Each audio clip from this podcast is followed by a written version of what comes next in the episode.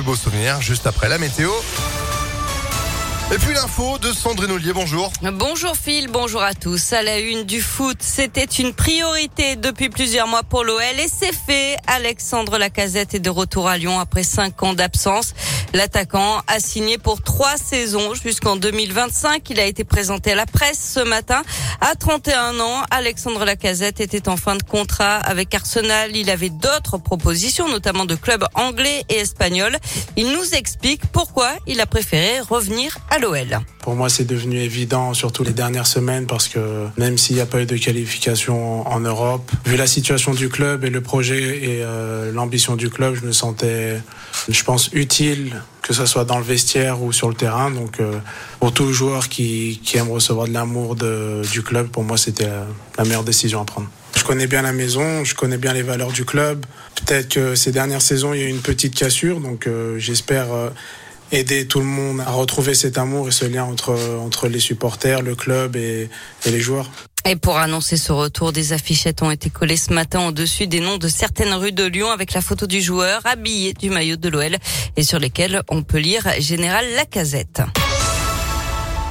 Il reconnaît un échec. Le préfet de police de Paris, Didier Lallemand, assume après le fiasco de la finale de la Ligue des Champions au Stade de France le 28 mai dernier. Finale marquée, on s'en souvient, par des bousculades et des agressions. Il a évoqué l'image ébranlée de la France. Il assume aussi totalement le chiffre de 30 à 40 000 personnes sans billets valides. Il est auditionné par le Sénat ce matin.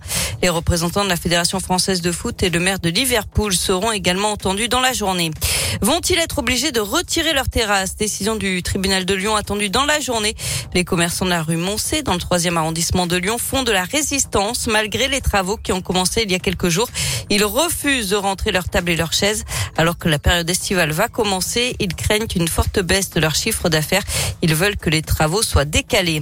Intervention mouvementée des gendarmes le week-end dernier entre Saint-Genis-Laval et Brigné. Ils ont voulu contrôler une voiture beaucoup trop bruyante et qui a pris la fuite. Le conducteur a pris tous les risques pour tenter d'échapper aux militaires. Il a aussi essayé d'emprunter un chemin non carrossable avant de grimper un talus de 2 mètres de haut. Il a finalement été stoppé par une glissière de sécurité. Le chauffard qui n'avait ni permis ni assurance et une fausse immatriculation a été placé en garde à vue. Il sera présenté prochainement à la justice. En bref, 500 euros d'amende nouveau requis à l'encontre du militant écologiste qui avait retiré le portrait d'Emmanuel Macron dans la mairie du deuxième arrondissement de Lyon il y a trois ans. Il était jugé en appel hier. Le tribunal a mis sa décision en délibéré au 6 juillet.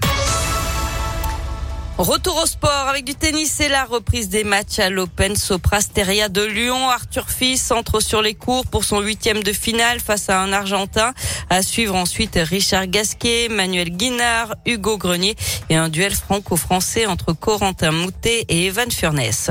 Et puis du cyclisme, le peloton du Critérium du Dauphiné qui passe près de chez nous. Aujourd'hui, départ de la cinquième étape depuis Tizy-les-Bourgs dans les monts du Lyonnais. 132 km pour une arrivée à Chintré en Saône-et-Loire.